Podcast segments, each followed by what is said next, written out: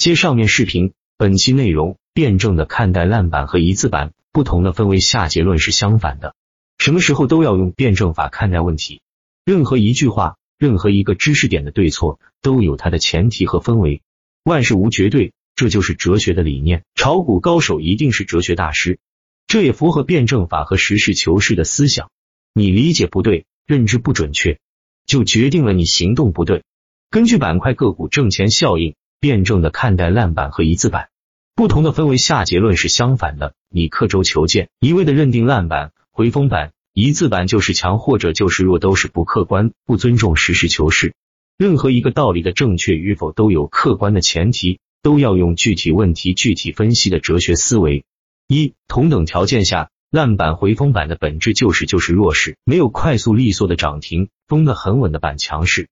前一阵的火爆行情，让很多烂板都变成了分期转移制的好板，第二天有大肉。这只是在行情火爆的时候，行情火爆的时候才是这样的结论。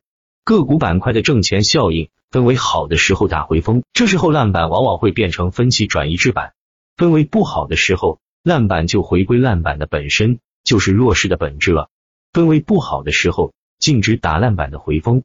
比如周四恒银金融的烂板，很明显的就是强行续命，不是人们想象中的分歧转移制，要买也得盘中打开涨停板低吸，你的成本低一些，搏一下第二天的反抽或者反包。大部分时间一字板是不好的，但在行情火爆的时候，由于消息刺激的一字板又是良性的。比如万兴科技当时出的一字板就是良性的，什么东西都要看氛围，不能抛开环境绝对的说对与错。很明显的，如果江苏租赁打开涨停板。你要买的话，肯定属于博龙头股第二天的反包或反抽。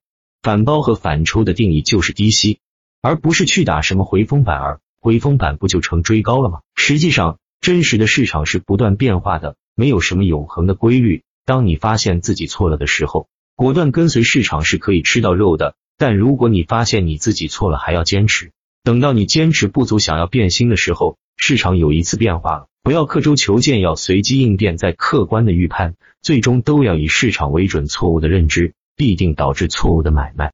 南辕北辙是最致命的。用不变的眼光、不变的标准去判断时刻都在变化的股市，刻舟求剑也是错误的认知，导致错误的买卖。南辕北辙肯定不行，刻舟求剑也不行，必须要随机应变。任何操作行为都带有主观臆测成分，既然是主观，就可能会发生错误。市场永远是正确的。我们的再客观的预判，最终都要以市场为准。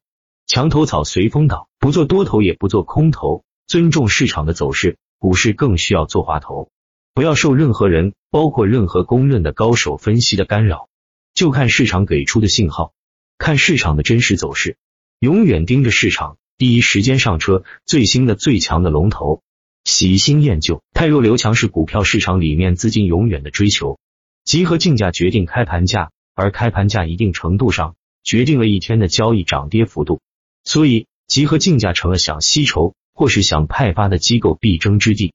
低于预期要竞价果断卖，高于预期竞价要果断买，别妄想买到最低点卖到最高点。以上都是属于数的方面的探讨，数基于气，气的选择建议使用打板客网站的交易系统一点六三版，相辅相成。